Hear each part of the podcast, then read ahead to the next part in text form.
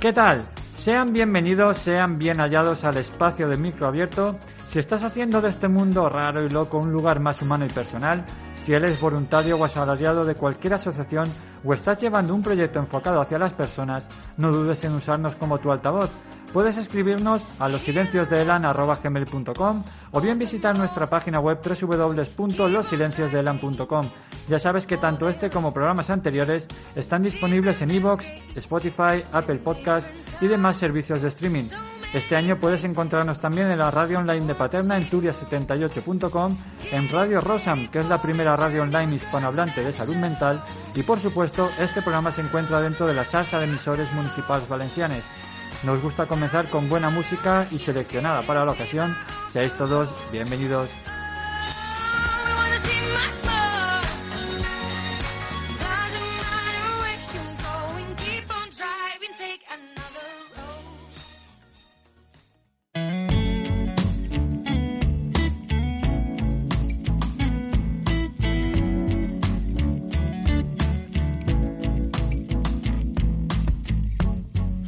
Like that, it all changed.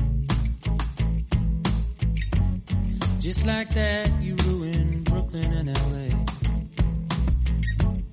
Now I can't sleep on this plane.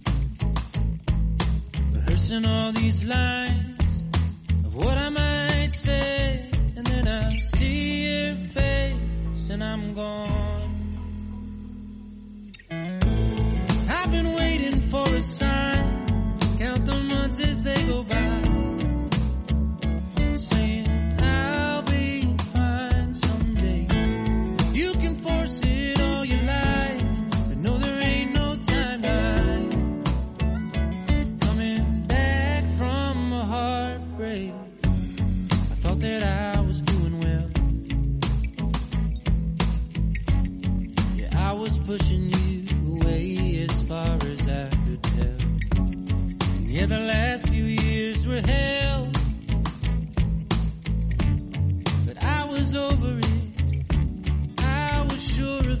I see your face and I'm gone.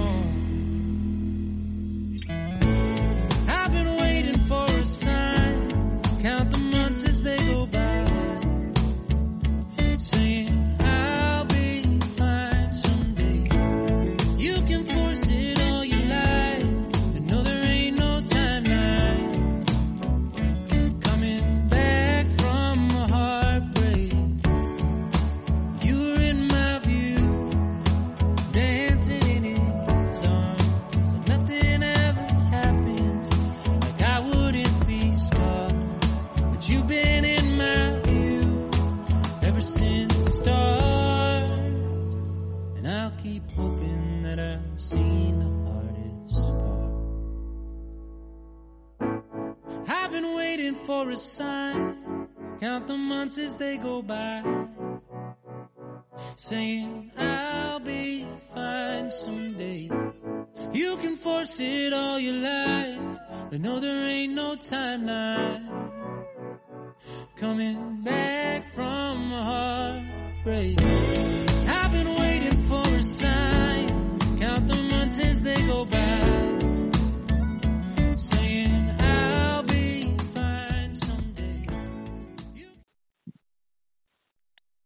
La oncología integrativa es la rama de la oncología y la medicina que combina el tratamiento oncológico convencional con terapias complementarias para mejorar los resultados y reducir los efectos secundarios. Se trata de una oncología que acompaña al paciente y se usa de terapias innovadoras para mejorar su bienestar, pero siempre practicando un tratamiento riguroso para el cáncer basado en la evidencia científica. ¿Por qué se realiza? Pues los tratamientos para el cáncer actuales, como la quimioterapia o la radioterapia, son eficaces para tratar la enfermedad, pero resultan muy invasivos y devastadores en gran parte de los pacientes que se enfrentan a una terapia difícil de lucha contra una enfermedad de pronóstico incierto y con los efectos secundarios que el tratamiento conlleva. cansancio, problemas cutáneos, náuseas, dolores, pérdidas de pelo o problemas sexuales, entre otros. Para hablar de todo ello y de muchas más cosas, contamos hoy con la presencia de Anabel García, que ya es fundadora de la entidad social Vivir Urgente. Anabel, muy buenas tardes. Hola, buenas tardes, Lan, y a todo tu público. Encantada de estar aquí. No, no, bueno, es- la, te, te has comido vivir es, es, urgente. es- sí, sí, me estoy, es justo eh, ahora mismo iba a rectificar, así que vivir esta es- palabra, esta palabra que puso muy en vogue, en vogue Pau Donés, esta palabra es de Aristóteles. sí, sí, sí, sí, mira, Vivir el ahora, vivir el hoy y vivir es urgente. Mira, hay un servidor que soy yo, eh, compró, le compró la camiseta también, ¿no? Que, también estaba también, eh, se- bueno, se podía comprar en el, en el correo, lo que no sé si aún todavía se podrá comprar todavía o no. no, la se ver- agotó directamente y... Pues mira, pues yo uno de los privilegiados que, que, que también estuvimos contribuyendo y aparte de la camiseta ve- venía una, yo no sé si tú la compraste o, o la has visto, pero sí, sí, la tengo, la tengo Ah, también, la tengo también. Muy chula, ¿eh? Por cierto, el dibujo está muy chulo, me gustó un montón. Pues viene con una cartulina que, que la tenemos justo al lado de la tele, en nuestra casa la tenemos ahí al lado de la tele, con una cartulina que pone vivir, y es en grande, vivir y Es urgente. es fenomenal, o sea, yo es, es, es, es una ley de vida que, que, mira, muchas veces se nos escapa pensando en tonterías y, y no poniendo el foco donde verdaderamente es lo importante, pero verdaderamente tendríamos que aprender que vivir es urgente, ¿eh? pero tal Bueno, cual. eso también hay que entrenarlo, ¿vale? Creo que no, creo que no todo se aprende, bueno, que más o menos la educación que tenemos de pequeños, pues hay cosas que nos enseñan, ¿no? Y el vivir es urgente es mucho de conciencia de la hora, del hoy, y eso hay- necesita mucha educación, ¿no? Y mucho entrenamiento. Entonces es algo que, que, que cuesta, ¿no? Llegar a la, a la plenitud esa que, que es la hora. Yo me acuerdo mucho, yo me acuerdo mucho de mm, pensando que yo no sé si es que ahora tenemos muchas comodidades o tenemos mucho otro tipo de vida, porque ahora que es cuando vivimos más más años pensamos más en, en desperdiciar el tiempo y en, ¿sabes? Y Sí. no en vivir ahora. Y antiguamente que morían de la guerra, que se iban a la guerra y morían y no tenían una calidad de vida ni de los 40 años. Y esta y este tipo de cosas la llevaban muy, ¿no? Muy metidas en, en su en su ADN, ¿no? Hmm. En su educación de, bueno, voy a la guerra, a lo mejor me vuelvo, ¿no? Y es curioso, ¿no? Que ahora que tenemos más calidad de vida, más cantidad, eh, no valoremos las cosas, ¿no? Quizás a lo mejor no lo valoramos porque ahora tenemos más vida, ¿no? Tenemos más de todo, ¿no? Sí, pero también vivimos en una época en la cual eh, todo lo queremos es la inmediatez, todo, es rápido, todo lo queremos para allá. Es decir, que eh, no nos damos cuenta de que muchas veces eh, esto también tiene un proceso y, y, y se nos olvida de que a veces como hacían las personas mayores, ¿no? Ponían el fuego, ponían la, la cazuela y tranquilamente se iba cocinando, ¿no? Ahora lo queremos ya, rápido ya. Y entonces creo que haciendo referencia a una de las cosas que tú has comentado ahora mismo, el que lo queremos, eh, que no sabemos vivir esa, esa urgencia y es o sea, no sabemos vivir esta vida, porque vamos tan a lo loco que muchas veces no acabamos de disfrutar un poco ni lo que tenemos ni saborear lo que hemos conseguido y nos cuesta, ¿eh? Por eso digo que yo creo que has dado en, el- la clave de vivir y urgencia, decir, que van, yo creo que hoy por hoy de, de la mano y que resume mucho tal y como está planteado hoy todo esto.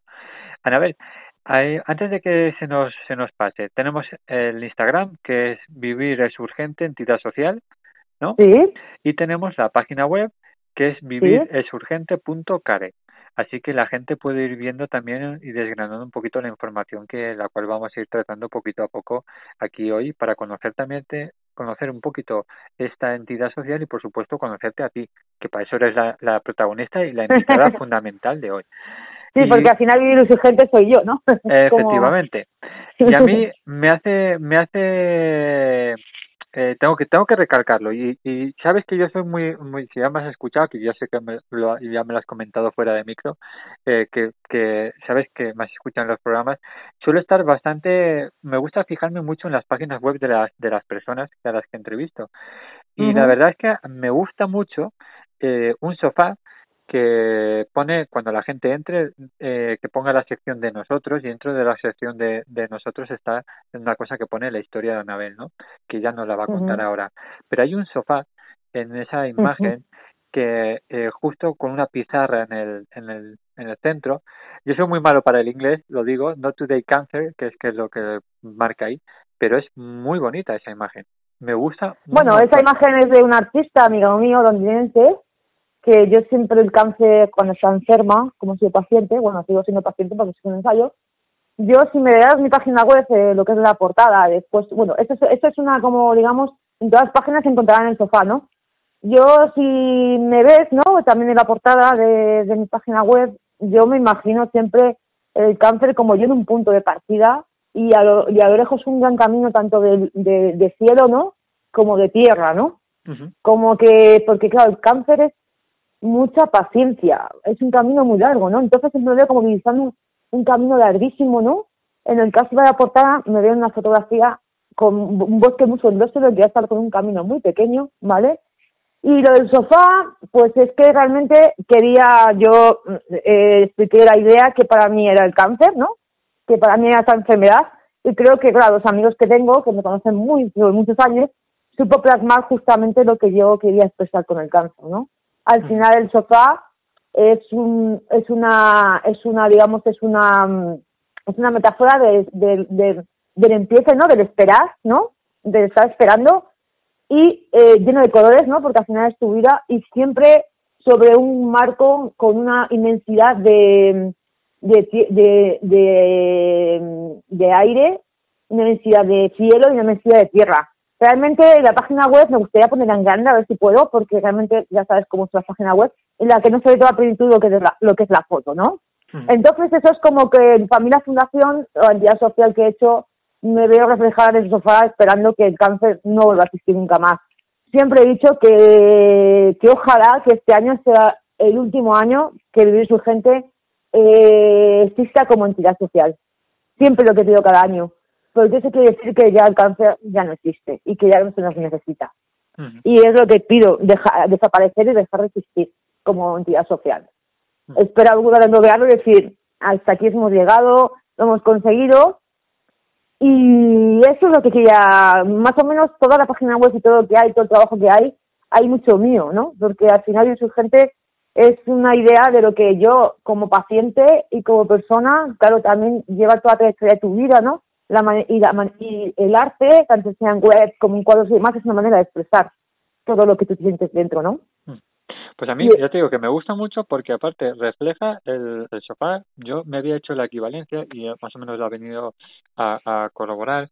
El sofá es la vida, ¿no? Y, y todas las, las manchas, entre comillas, las líneas que hay de dibujo, de color, que van unos hacia adelante, hacia atrás, que hacen en espiral. Es decir, que es prácticamente son los días, los días que tenemos, ¿no? Que hay días que van más Sí. para adelante, otros días que tienes que volver para atrás, a veces estás muy contento, pero luego al día siguiente estás derrumbado y muchas veces de- esto aparece así, ¿no? Como manchurrones, como que vienen los problemas y, y tienes que tener un buen soporte, ¿no? Pues para, para verdaderamente soportar muchas veces el peso de la vida, ¿no? Y entre ellos es el cáncer, es decir, que es una cosa que, que está ahí y que está en encima del sofá porque porque va marcando toda tu vida, quieras Es no. que el sofá es muy, es muy, es muy paradójico dentro de los pacientes de cáncer, ¿no? Porque el paciente de cáncer eh, somos pacientes, pero muchas veces no somos enfermos.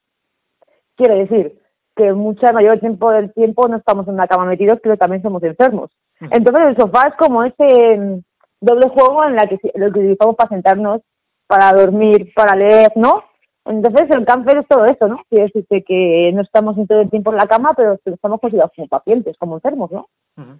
Pero dime, dime, dime, perdón, perdón, perdón, a ver que te he cortado. nada, no te preocupes. que me gusta mucho em, la primera frase que aparece en esa en esa parte de la de la web que es de un tal Oliver Sacks si no sé si lo pronuncia bien en el Sí. cual te dice no puedo fingir que no tengo miedo pero el sentimiento que predomina en mí es la gratitud Sí. tiene, tiene, tiene mucho trasfondo esa frase es decir que tiene tiene tiene mucha chicha no que decimos aquí en Valencia mucha chicha es decir que que es muy grande lo que lo que está queriendo transmitir. ¿Por qué esa frase, Anabel? Bueno, es que Oliver eh, fue, fue un, fue un psiquiatra muy conocido del siglo XX, uno de los estandartes del siglo XX, que esto cuando tengamos muchos años o muchos siglos nuestros nietos o nuestros eso, pues hablarán de autores eh, revelantes en el siglo XX y Universal serán uno de ellos.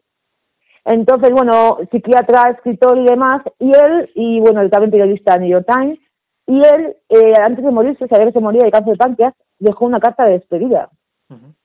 Y dentro de la carta de despedida empezó la carta poniendo estas frases. Como diciendo todo lo que está pasando, bueno, la carta yo la tengo puesta en el blog porque a mí me impactó bastante, ¿no? Creo que es unas cartas de despedida o de aceptar la muerte más hermosas que hay, y eso que tenemos siglos de historia. Y terminó diciendo esto, no puedo fingir que no tengo miedo, pero el sentimiento que tengo en mí es la gratitud. Eh, al final el sentimiento que viene es la gratitud de, de haber estado en esta vida, ¿no? De haber, de haber, de haber vivido lo que ha vivido, ¿no? Que al final agradece que, que, que ha tenido una experiencia de vida, que ha tenido, que ha vivido, ¿no? Que al final la vida no es un camino recto, la vida tiene mm, cosas, no tiene cosas buenas y malas, tiene, creemos que la vida va lineal, pero la vida no es lineal. La vida te va poniendo piedras que tienes que ir saltando, o tienes que ir superando, ¿no? Entonces, bueno, eh, siempre digo que el cáncer tiene un antes y un durante y un después, y que todos nacemos con cáncer, no que los de, los de antes no se preocupan de, de, de ocuparse, no preocuparse, de ocuparse para no llegar a tener una enseñanza así.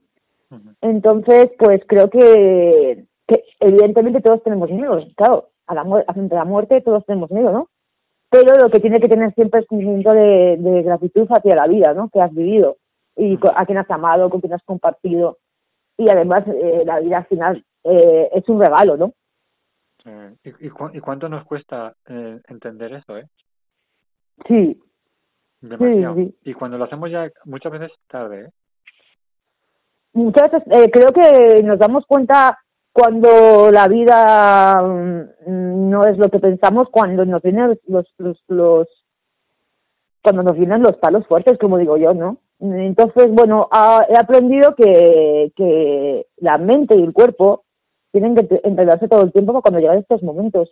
No, no hacer aprendizaje cuando ya te ha pasado, ¿no?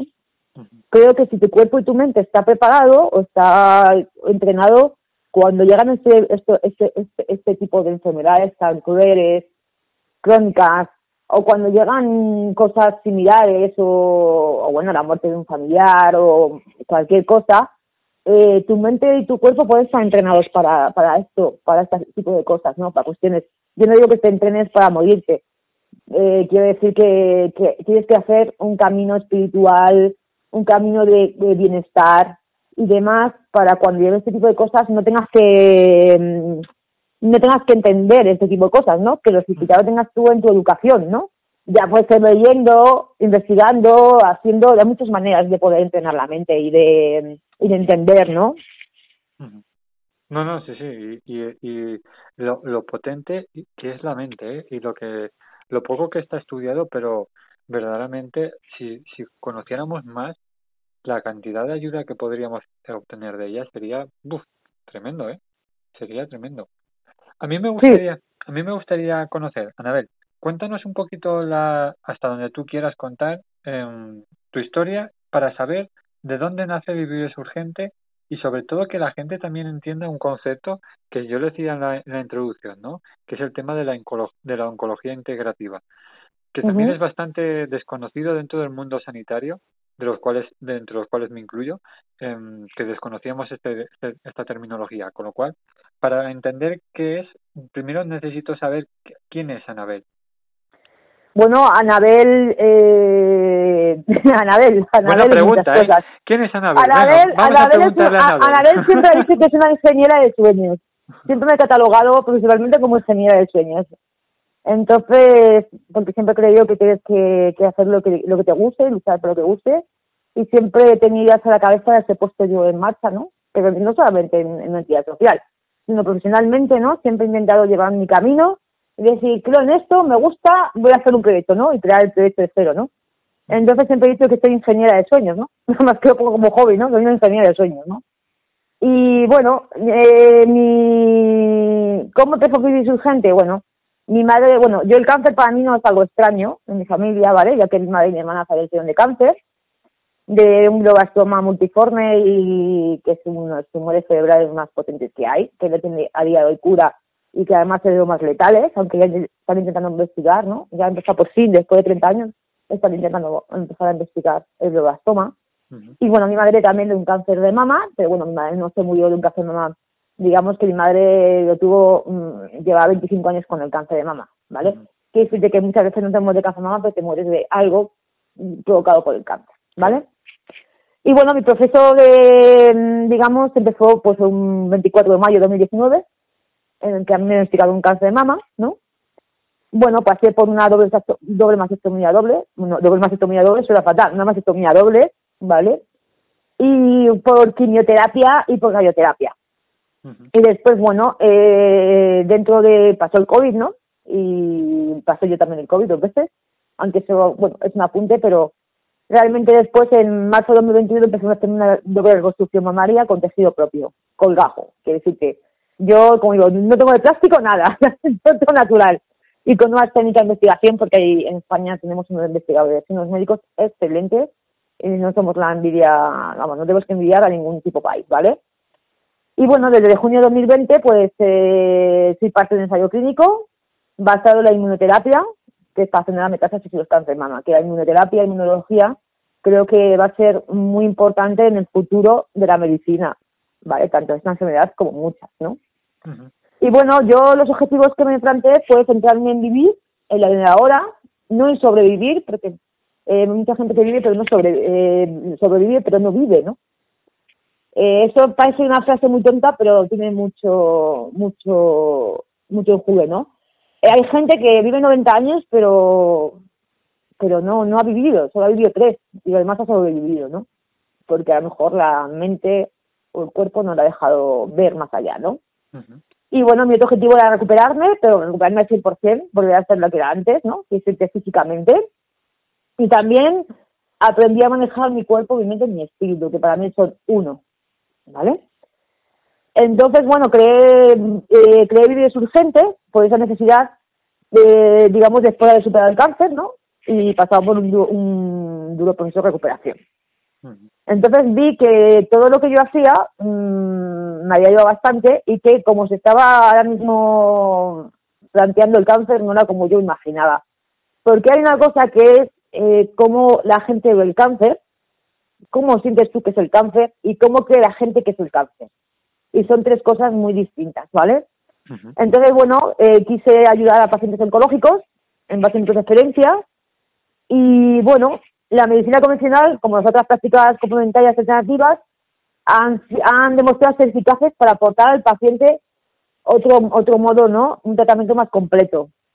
Entonces, y dar soporte. Entonces, bueno, pues dentro de lo que me ayudó a mí está, digamos, la acupuntura, la, la fisioterapia, Porque la psicología. Anabel, cuando tú, em, bueno, te has comentado que en la familia no hubieron casos, eh, Sí. por supuesto, entonces tú ya, todo lo que es el mundo de, de todo el tema este de oncológico, tratamientos, eh, hospitales, digamos que te lo, por desgracia lo conocías. Pero, ¿crees que hoy eh, falta esa ayuda cuando un paciente le diagnostican, esa, cuando le dan el mazazo de decir, mira, tienes cáncer? Em, porque sí que es verdad que es una palabra que antiguamente se desconocía, es verdad que se sigue, es una palabra que sigue dando mucho miedo hoy en día, pero es verdad que también, eh, a su vez, la, la gente como que ya está un poco más familiarizado con ese término y, sabe buscar más eh, ayudas o en asociaciones, en, en grupos de terapia, etcétera, que antiguamente. Pero claro, yo me estoy intentando poner en el lugar de tu familia, porque estamos hablando de ya tiempo, también las tuvi- con perdón, las tuviste que pasar canutas. No es lo mismo el cáncer como cuidadora, como familiar, que como en ti mismo. Yo lo que siempre digo con la, con la enfermedad es que no hay que decir a una persona lo que tiene que hacer. Hay que dar a la persona, al paciente, herramientas que él si quiere tomarlas, que las tome. Yo con, con mi hermana y con mi madre, bueno, con mi hermana me tuve un poquito jovencita, pero con mi madre yo nunca la imponía lo que ella tenía que hacer, ni mis ideas, ni cómo yo veía. Yo la dejaba que ella se expresase en toda su naturalidad y si necesitaba algo, ahí me tenía. porque eh, al final este tipo de enfermedades cada uno la tiene que llevar como siente que tiene que ser, porque el cuerpo lo siente esa persona. También dentro de la educación te has tenido los valores y demás. Yo, yo por ejemplo, que tengo otra manera de pensar, pues yo sí me atreví a hacerme todos, todos, digamos, todos estos que ahora mismo no están ni, ¿sabes?, al alcance porque son ensayos. Y yo me iba por todos los ensayos. En cambio, a mi madre, yo creo que se hubiera por la mente hacer ese tipo de cosas, ¿no? Pero yo a mi madre lo que hice fue acompañarla y evidentemente llevarla a la mamá, psicología, mamá, pero bueno, también hay que reconocer que las madres están eh, son de otra época, que sí que, con otra cultura, con otra educación y yo, bueno, y aunque no tengas educación y estemos hablando ahora mismo de personas que tienen cáncer ahora, hay que dejar que la persona sea. Yo el otro día hablaba de dignificar también la muerte, dignificar también la vida y la muerte, porque en este país no estamos no, tiene- no tenemos dignificada la muerte. Y claro que alguien tiene derecho a decir cuando se va, claro que alguien tiene derecho a manejar cómo quiere manejar sus enfermedades y su vida. Nadie le puede decir cómo hacerlo, ¿no? Normalmente, tú como enfermero sabrás, lo que se intenta cuando llega un momento que hay mucho dolor es eh, los cuidados paliativos, que es lo que intentan que la persona no tenga ningún, no sufra ningún tipo de dolor, ¿no? Y bueno, eh, esto, con esto te hablo también, porque creo que dentro de lo que yo hago, lo que yo creo que tiene que ser, yo nunca digo a nadie lo que tiene que hacer. Yo solo quiero que conozcan herramientas, por si las necesitan, sepan que las tienen. Porque Entonces- entiendo que a ti te- en su día no te faltaron también. Para, para Eh, yo dentro de la búsqueda que tuve, Sí. mm, vi que, que me sentaban bien. Mm. que bueno, que no pasaba quimio como otras personas que hay a mi alrededor, que lo que me habían contado no era así, que como enferma de cáncer tenía que estar todo el día en la cama, que no sé, que, que cambiar la nutrición estaba activa todo el día, y dije, uy, esto, uy, esto, anda, pues y esto no, habla nadie, de esto no habla nadie. Entonces, bueno, después habla con gente importante, realmente médicos importantes que están en, en hospitales importantes, punteros en España, y me comentan que esos servicios sociales se los tienen los pacientes, pero que no los quieren. Porque por educación ven el cáncer de otra manera, ven el cáncer como estar en casa encerrado. Entonces también es un tema educacional en el que hay que cambiar la mentalidad de, de cómo ver el cáncer. Ujú. Porque yo ya yo a todos los médicos les meto caña de esto, ¿por qué no está la seguridad social, esto, no sé cuánto? Y me dicen, a ver, no te confundas, es que todo esto está, lo único que hay gente que no está preparada para tener este tipo de, ¿no? Que no lo quiere, o si se le ofrece dentro del servicio, sobre todo la privada, no lo quiere. ¿No? ¿Tú ves? Fíjate cómo es la mente humana, ¿no? Por eso te digo que este tipo de cosas yo creo que es lo que tiene- es lo que es lo que tiene que haber, pero que sé que todo el mundo no, sabes, no, no va a estar de acuerdo. O quizás llevar la enfermedad de otra manera, ¿no? Pero Sí, bueno, no. el caso, el caso es empoderar a esos pacientes oncológicos y ayudarles a afrontar su proceso de recuperación. Porque yo hablo siempre de calidad de vida, no cantidad. La cantidad de vida nadie te la va a poder decir, pero es que ni la tuya ni la mía. Claro. Lo que sí se puede hablar es de calidad del paciente en vida. Y creo que hay tratamientos ahora mismo que te pueden dar calidad dentro de, de digamos, de los tratamientos y, y después, ¿no? Lo que está muy claro que la enfermedad tiene un antes, un durante y un después. Mm. Y que dejemos de decir que es luchar porque no es luchar, es sufrimiento. O sea, tú no tienes que luchar, tú eres una persona paciente y enferma. Tienen que darte herramientas para que tú puedas eh, tomarlas cuando las necesites. Porque al final, el decirte luchar, te están dejando a ti responsabilidad que si el día de mañana te mueres, ¿no? Eh, siempre te da responsabilidad en ti. No, mira, es que no, no, no, no lucho lo suficiente. O como he oído barbaridades de que el cáncer es una cosa emocional, que tú tendrías algo, algo de pequeña o algo en tu vida que te provocó un desemocional y por eso tienes cáncer. Al final toda la sociedad lo que quiere es echarte la culpa por haber tenido esta enfermedad. Yo alucinaba, ¿no? Yo ahora que lo veo de otra distancia digo, digo, no, si al final el paciente es el que tiene la culpa, ¿por qué no lucha? Porque tiene un problema emocional que no sabe ver, porque claro, está en el inconsciente, entonces tú no lo ves, ¿no? Pero la cosa es que echar la culpa no, echarle la responsabilidad de esa enfermedad. ¿Pero por qué? Tú, tú echas la responsabilidad de la enfermedad cuando tú no quieres, eh, cuando tú la tienes miedo y cuando tú no quieres hablar de ella abiertamente, ¿no? Entonces, la cosa que nos da miedo nos, nos causa rechazo, ¿no? Bueno, será culpa de ella, ¿no? Como diciendo, esto no, no, no me toca, esto no me va a tocar a mí. Esa frase de, esto no me va a tocar a mí. Y bueno, ayer una campaña muy importante en el Día de Salud que me encantó, de la Asociación de, de, de Valle de Hebrón de, de Oncología, en, el, en el que ponía el cáncer y la lotería, la lotería que toca más, ¿no? Uno de cada tres. Cogiendo por ese, ese doble sentido de la gente de a mí no me va a tocar. Bueno, pues que sepa la gente que la del cáncer es una lotería que es la que más toca en todo el mundo, ¿eh? Que no, sí, sí, sí. Pues tienes más probabilidad de tener cáncer que te que toquen los millones, ¿no? Entonces sí que toca, y toca una persona cada tres en el mundo. Entonces haber más y, Claro. y es que es lógico que cada vez lo que hablábamos ayer, ¿no? Fuera, fuera del micrófono, que es que cada vez va a haber más porque cada vez la población, mm, entre comillas, vive más, dura más y lógicamente pues hay enfermedades que se van conociendo porque se va investigando mucho y cánceres ahora se van identificando muchísimos más que antiguamente, pero más que nada también porque es una de las consecuencias que tiene cuando alargas la vida del ser humano, es decir, que no, ni más ni menos. Y, y otra cosa que, haciendo referencia a lo que tú comentabas, ¿no? Que es verdad que nos cuesta mucho, eh, a la sociedad en general, nos cuesta mucho eh, determinadas palabras, sentimientos, emociones, eh, ponerles eh, pa- palabras, o sea, ponerles nombre y apellidos. Sí, sí, sí, lo- como que nos da un poco de vergüenza a veces, en- queremos que creemos que es algo malo, pero es verdad que eh, el- la educación emocional en este país eh, brilla mucho por su ausencia y es algo que hay que tener en cuenta que, que sí que sería conveniente ya de una vez por todas que tengamos ya las, las santas narices hablando más ya prisa de que eso existe y de que es necesario que identifiquemos las emociones, que no pasa absolutamente nada. Que, Sí, porque además todo, todo, todas las emociones nos dan miedo, no solamente la emoción de sentir, de sentir miedo por morirte, ¿no? También la emoción de amar, la emoción de llorar, la rabia, la impotencia. Hay todo tipo de emociones que hay un conflicto en la persona.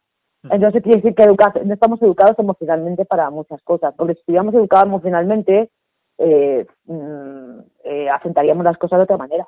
Ujú. ¿Qué pasa? Que cuando te viene una enfermedad grave, pues ya te educas, ¿no? Aguantazos, pero educas. Oye, y cuéntame un poquito más eh, lo que lo que hablamos de la de la oncología integrativa. Eh, Bueno, nosotros, eh, yo, yo tengo, yo tengo, bueno, para mí el cáncer, eh, digamos, esta enfermedad tiene un antes y un antes y un después, y como tiene un antes y un antes y un después, hay tres cosas muy importantes. Una cosa es la oncología preventiva, que es el antes, ¿vale? Creo que necesitamos eh, una atención personalizada, ¿vale? Individualizada y chequeos completos, que ahora mismo en genética son bastante buenos, eficaces y rápidos, para poder, eh, digamos, eh, prevenir la llegada de un cáncer, ¿vale? Ahora mismo con una simple saliva, un poquito tu saliva, sabes si puedes tener cáncer en toda tu vida. Pero no porque tú tengas un gen también, según la vida que llevas. Si tienes obesidad, si tienes diabetes, por muchos motivos, con una simple mm, saliva se puede saber exactamente si vas a tener cáncer o vas a desarrollar un cáncer. O si vas por ese camino, eh, puedes, tener, puedes tener cáncer.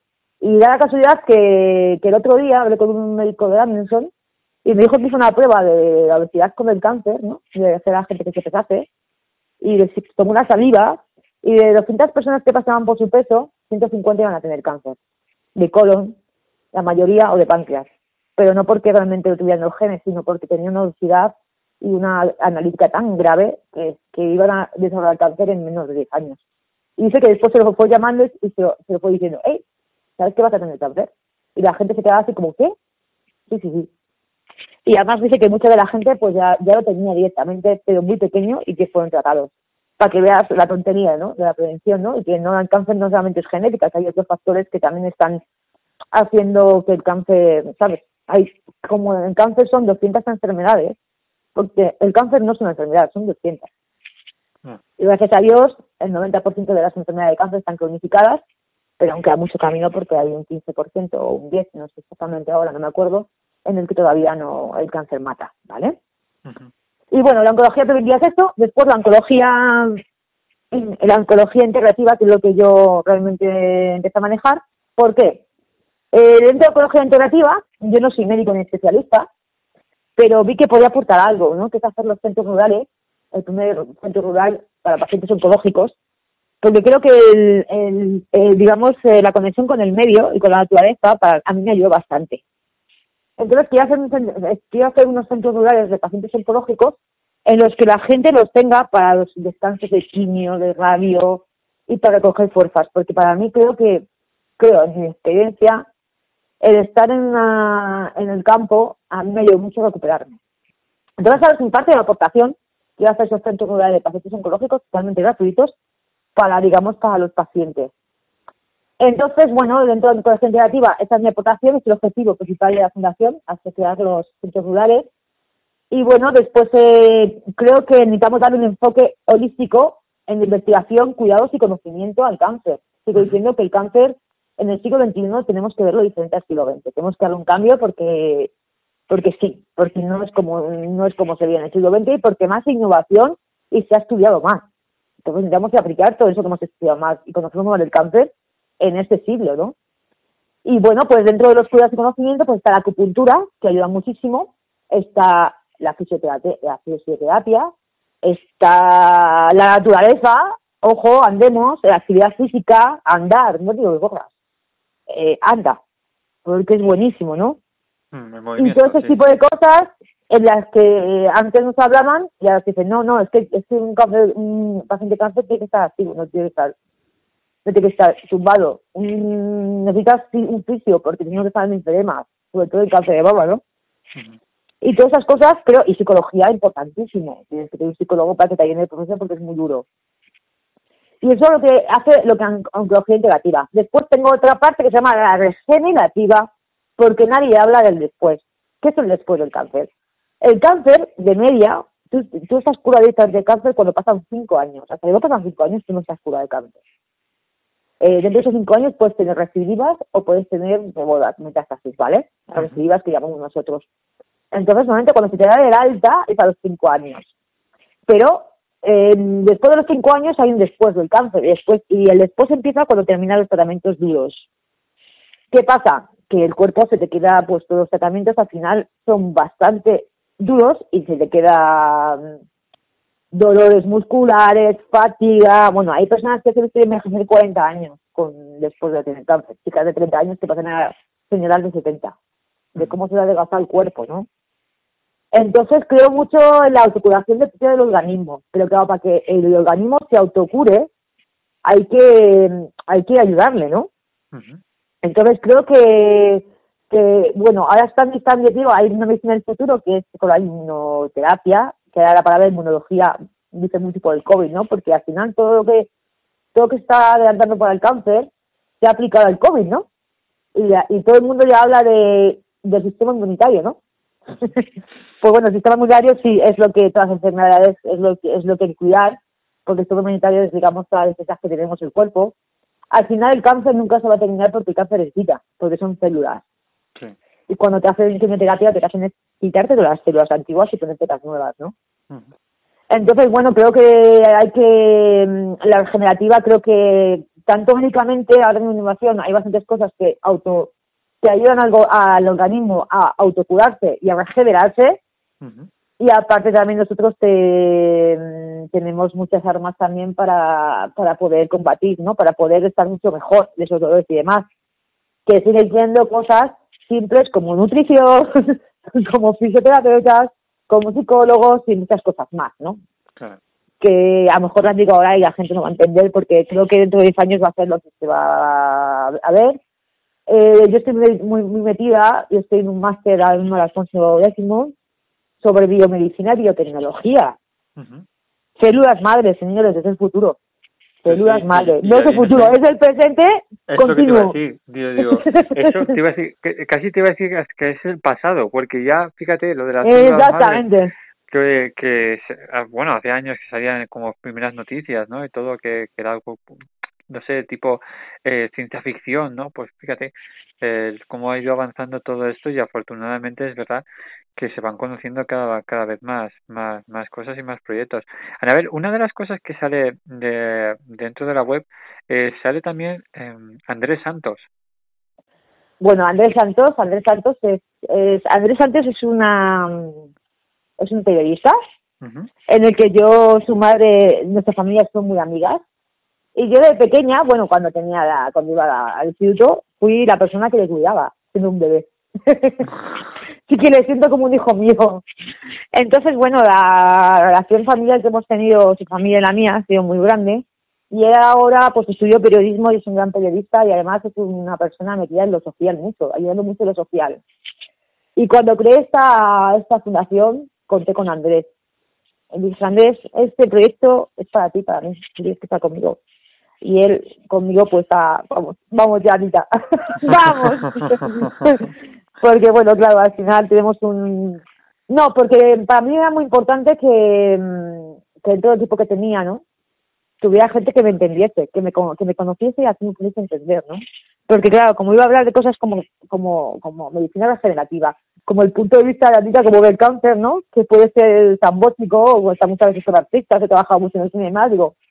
Entonces, eh, tenía, tenía, tenía que tener a alguien que me entendiese y que ayudase a, a, a transmitir todo lo que yo, lo que yo sentía dentro, ¿no? La página web está hecha, está, está hecha por dos, ¿no? Muchas veces eh, el nosotros, por ejemplo, es una cosa que redactó. De Victoria Nader fui yo, pero por ejemplo nosotros fue el, el que redactó eso, ¿no?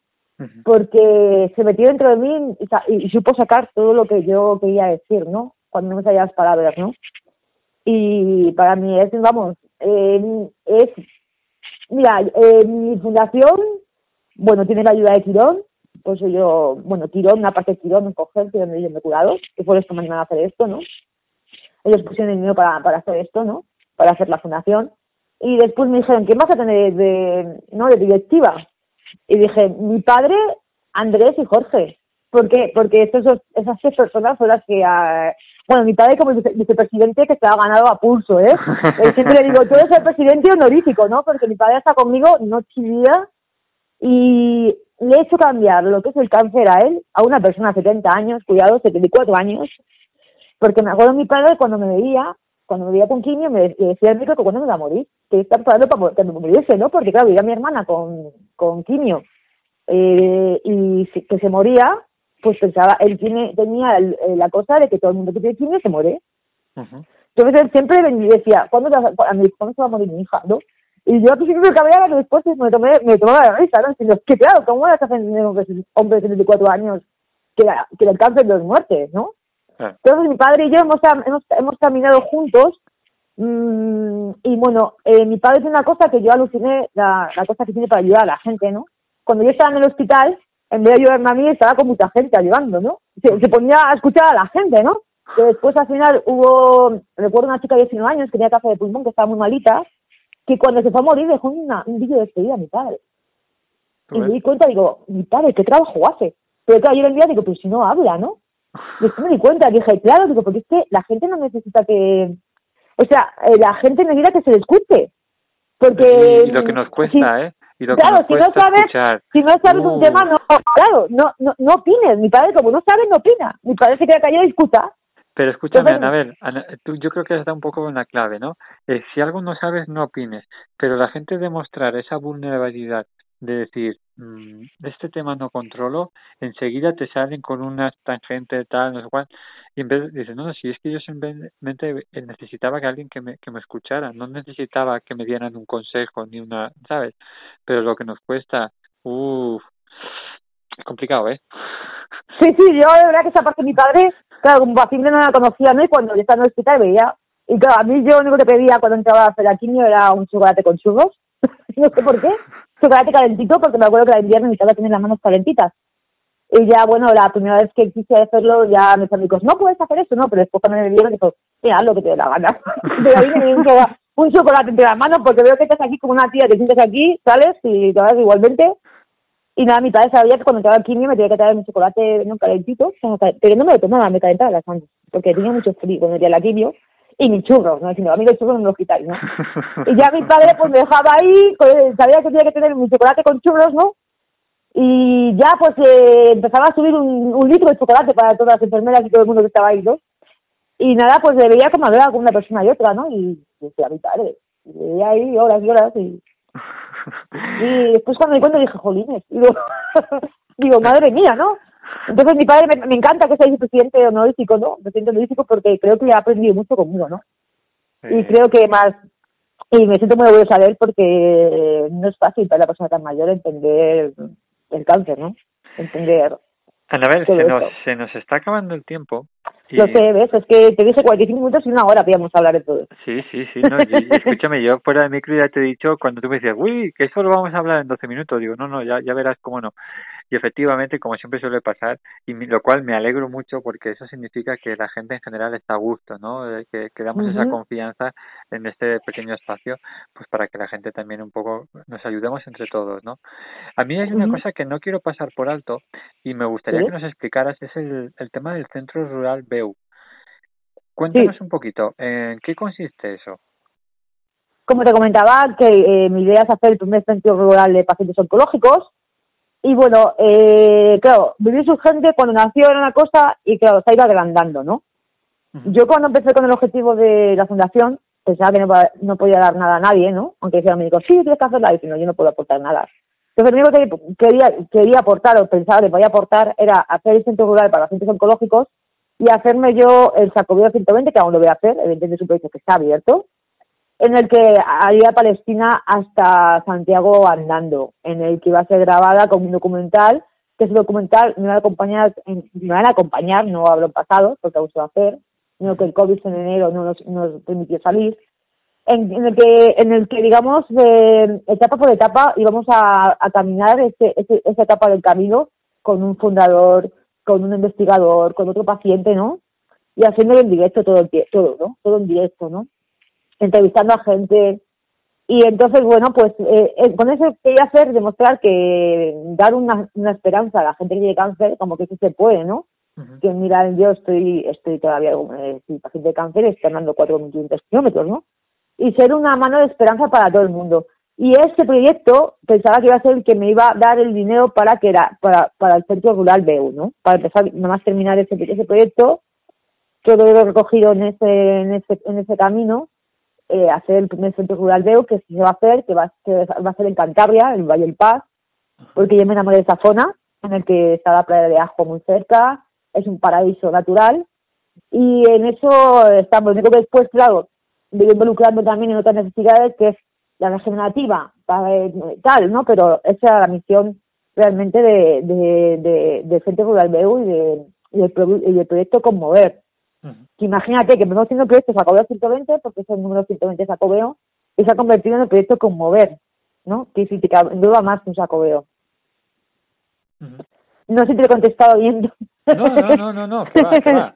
Vamos a ver, si es que lo, im- lo importante está, sobre todo, vuelvo, vuelvo a insistir en que, en que la gente cuando nos esté escuchando que entre a la página web viviresurgente.cade, ¿vale? Que yo Es como un viaje, que se dejen llevar. Yo es que, bueno, si verán mi página web, hay una cosa, Centro Rural BEU, está independientemente, ¿vale? Después en proyectos, ahora mismo, mira, te- me imagino cuando esto se emita ya estarán en marcha, ¿no?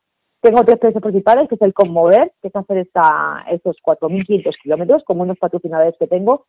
Aún queda algo de dinero para poder, para hacerlo bien, ¿no? Porque realmente quiero, eh, quiero hacerlo con llevarme a gente, realmente a Andrés, por supuesto, que es periodista, y a un cámara porque quiero que todo se grabe con mucha calidad, ¿vale? No quiero hacerlo sola, ni yo grabando con móvil, ni yo Andrés, ¿no? Quiero que venga más gente. Y el proyecto, y después está el proyecto, digamos, eh, el proyecto Ayudarte, que eso es que muchos mu- artistas muy famosos me han donado cuadros para que yo los pueda subastar y pueda financiar el proyecto, el proyecto de rural, de centro rural. Y me parece interesante tener esos cuadros en el que seguramente haga una aportación de socios, de, porque ser socio de Fundación Vida Urgente son 12 euros al año, Ujú. y yo creo realmente con la gente que se asocia, eh, sortearlos, ¿no? Algún socio, ¿no? Porque creo que se lo merecen.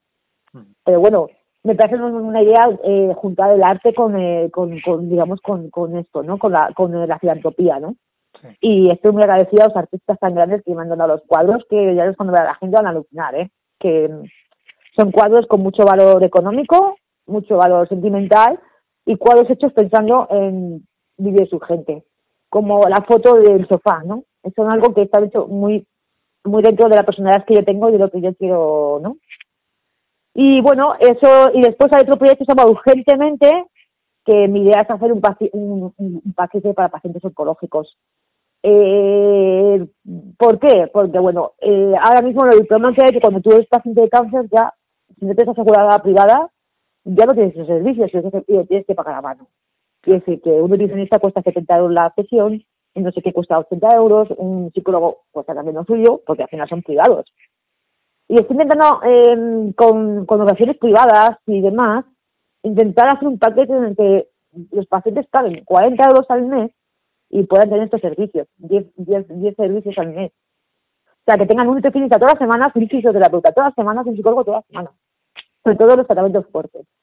Y eso es eh, lo que llamo yo urgentemente, ¿no? Porque creo que era una cosa que eh, eh, lo llamé así el, el, proyecto porque es una cosa que se necesita ya, que no es para mañana, que es ya. No, no, no, Hay gente que está enferma ahora mismo que necesita esos cuidados. Claro, claro, no, Entonces, que, que el tiempo es- Eso el realmente lo que es, lo que el tiempo es ahora y bueno, estoy pegándome, bueno, luchando, no pegándome, luchando. Porque esas cosas salgan adelante y bueno, ya te digo que mm, vivir es urgente, quien quiera hacerse socio son 12 euros al año, un euro al mes, o sea que es que yo tampoco quiero. Mi, mi ideal con esto no es hacerme yo dinero, realmente, porque si hubiera quisiera hacerme dinero no estaría en la, funda, eh, no en la fundación, en una entidad social, profesionalmente no, no necesito hacer dinero, así que lo mío es totalmente filantrópico y ayudar y dar otra visión al cáncer y ayudar sobre todo a la gente, a los pacientes. Porque es que la gente no sabe, como hablábamos antes, de que hay un antes y que pueden llegarse pacientes dentro de mañana. Mira, hace poco hablaba con Woman Secret, porque estaba pidiendo sujetadores especiales, ¿no? Para que siempre sean más baratos, ¿no?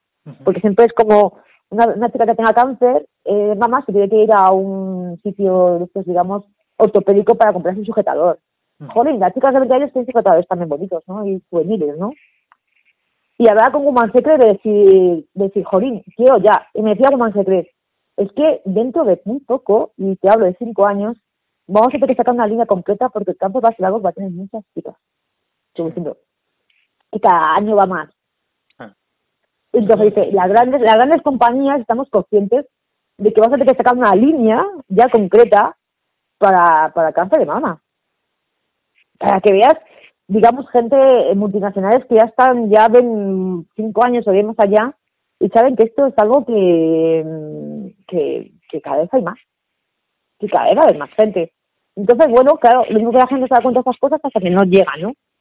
Pero bueno, ya te digo que, que, que yo con esto ya, ya te digo que lo único que quiero es sacar proyectos adelante, es invertir, invertir en estos proyectos. Diría que voy toda la investigación, pero realmente creo que primero hay que cubrir urgentemente que la gente que tenga cáncer tenga salud, la salud mental cubierta, los psicólogos, los fisios, eh, gente importante que les pueda ayudar.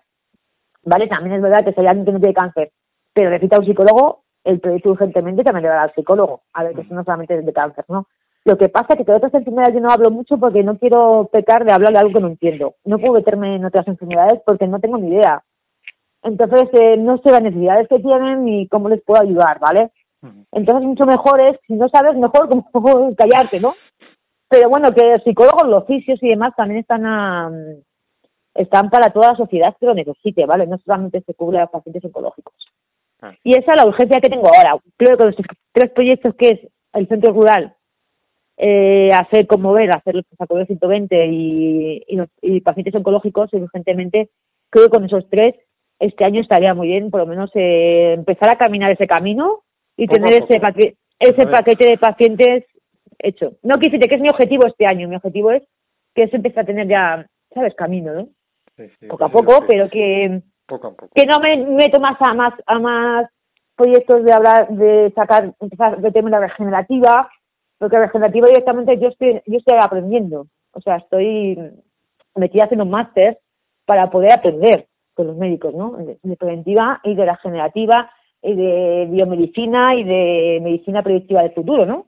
Entonces yo me estoy preparando porque realmente creo que va a ser el futuro pero que eso es el mañana que no existe no en el hoy hay necesidades básicas que tienen que estar cubiertas. Entonces estoy centrada en el hoy, en necesidades que tienen los pacientes en el día de hoy. Pues sí, no, y eso es lo, y eso es lo importante y eso es lo que tenemos que, que aprender todos porque la vida se nos va y muchas veces Sí, no, nos preocupamos de, de, hay que poner bien las prioridades y ser, y saber en todo Mm. momento que aquí estamos de paso y que también hay que disfrutar de las relaciones humanas y de, y de Mm. nuestra familia y, de- y de- del trabajo, es decir, que hay que Sí. saber un poco eh, encontrarle la salsa, ¿no? A, a, a esta cosa que se llama vida y que mm, pasa sin darnos cuenta más rápido de lo que la gente y muchos se, se piensan.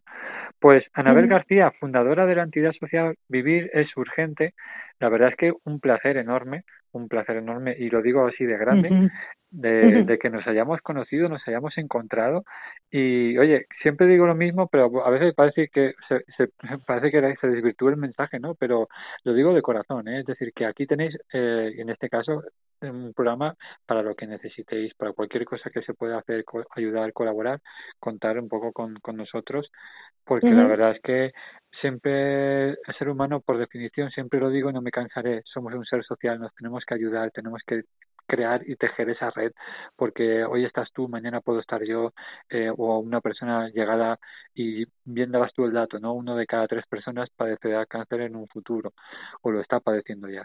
Lo está padeciendo ya, no es, hablo de cifras, de cifras de cáncer de 2022, Sí, sí, ¿no? sí, De los números de 2022. Ya Ojalá sabes que que- fuera el futuro. Tú ya sabes, una vez que todo a raíz de la pandemia se han quedado todos estos estudios un poco parados, ¿no? No tenemos los datos, eh, hay, hay que actualizarse. Pero sí que es verdad que son datos escalofriantes que dan mucho miedo, pero que hablan también de, la- de una mm, realidad que el cáncer es la que es y está ahí, es una enfermedad que está presente en el día a día y que, oye, que nos tenemos que apoyar en, en gente que, que sobre todo que por desgracia como, como es tu caso la, la, la ha vivido bien de cerca y cómo no sacar ese beneficio entre comillas ese provecho pues para orientar y dar luz un poquito de esperanza ¿no? a, la- a las personas que lo estén padeciendo. Así que gracias gracias gracias de corazón. Y estamos en contacto Anabel para lo que Sí, necesitéis. yo aquí quería decirte una, una última cosa, que es muy importante también, ¿no? Ayer Javier Cortés, que es uno de los investigadores que ha creado, digamos, el caballo de Troya contra el cáncer de mama, ¿no? Y hablaba de, de que este medicamento no iba a ser para gente que ahora mismo tiene el cáncer, ¿no? Sino para los que vienen. Esta fundación, o esto, ojalá que se pueda haber ayudado a las pacientes que están con cáncer, que realmente algunas ya no están vivas, es al final este tipo de cosas va a ayudar a la gente que todavía no lo tiene, no lo sabe, es decir, a los de antes, ¿no? Entonces, que pasa una tontería, yo te digo que los 12 euros que pido al año, que es una es eso, es realmente para, para, para crear una, una red de pacientes oncológicos y de casas rurales para que el día de mañana, si lo necesite, lo tenga. Claro. Yo no soy de otras fundaciones que piden dinero para investigación, no te dicen de qué, no, esto lo estás viendo que va a ser para esto y lo tienes, para- tienes el servicio. Que decir, que no es algo etéreo, ¿no? Que se toca, que se palpa. Mm. Entonces, bueno, eh, yo pongo, mira, es este proyecto, estos son los médicos y este es, ¿sabes? Que decirte que esos 12 euros tú no los ahora, pero es que a lo mejor el día de mañana, ¿sabes? Es que es una cosa para la gente de mañana, porque la gente hemos tenido cáncer ya. Desgraciadamente, hemos tenido que sobrevivir con lo que sabíamos ¿no? y con lo que podíamos.